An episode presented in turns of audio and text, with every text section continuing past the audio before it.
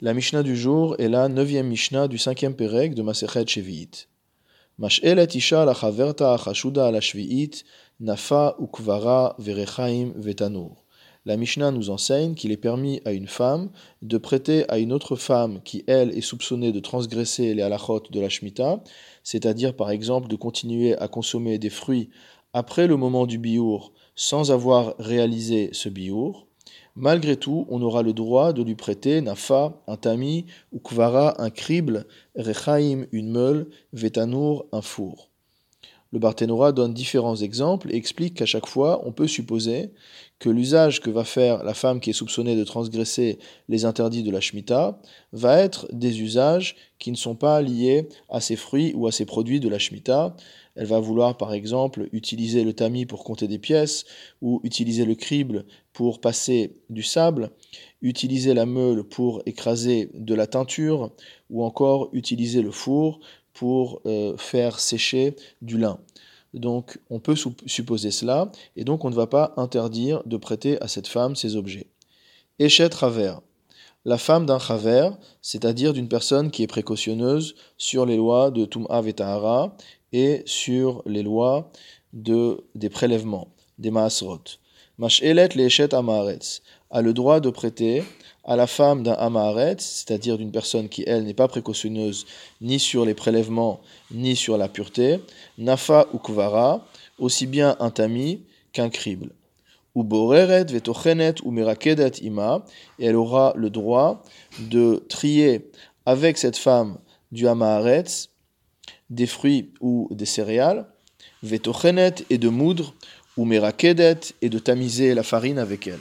Aval, mishetatil hamaim, mais à partir du moment où cette femme versera de l'eau dans la farine, lotiga etzla, la femme du chaver ne devra plus travailler avec elle, chez en machazikin yede vrai avera, car on ne doit pas prêter main forte aux transgresseurs.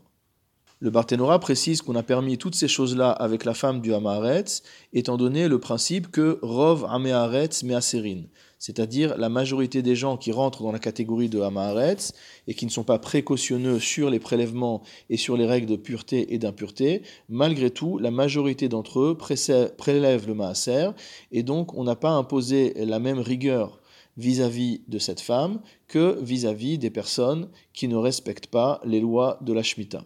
Pourquoi la Mishnah nous a-t-elle dit qu'à partir du moment où l'eau est versée dans la farine, la femme du Chaver ne peut plus aider la femme du Hamaretz, c'est-à-dire qu'elle ne peut pas l'aider à euh, pétrir la pâte et à étaler la pâte C'est dû au fait qu'en raison de l'adjonction d'eau, donc la pâte devient mekabelet tum'a, elle devient euh, capable de recevoir la tum'a. Et au moment où on va euh, étaler la pâte, la pâte va avoir un statut nouveau, c'est-à-dire que on va avoir l'obligation de prélever la chala de cette pâte.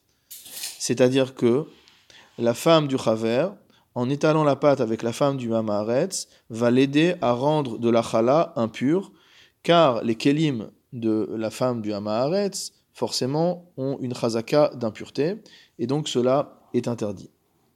Vechulan, et donc toutes ces choses qu'on a permis malgré tout dans la collaboration entre la femme du Chaver et la femme du Hamaretz. Lo elam ipne shalom. C'est quelque chose qu'on a enseigné qu'afin de préserver la paix sociale. Ou machazikin yedegoim. Par contre, on a le droit de prêter main forte aux non-juifs pendant l'année de la Shemitah. Avalo yede Israël, mais pas prêter main forte aux juifs. C'est-à-dire que l'on a le droit de bénir, de féliciter, d'encourager le non-juif qui travaille sa terre pendant la Shevi'it. Par contre, il est interdit de faire la même chose avec un juif, Veshoalin Bishloman, et on s'inquiète mot à mot de leur paix, c'est-à-dire qu'on les salue, euh, qu'on s'inquiète de leur bien-être, Mipne Shalom, également en raison de la paix sociale. Toutes ces choses ont déjà été enseignées au chapitre 4 à la Mishnah 3, et c'est également une Mishnah complète qui se trouve dans ma Sechet Gitin au cinquième chapitre, et qu'on a répété ici, étant donné qu'on était en train de parler de euh, collaboration entre la femme de quelqu'un qui respecte les lois de la Shemitah et la femme d'une personne qui ne respecte pas les lois de la Shemitah, ce qui constitue ici la conclusion du cinquième chapitre.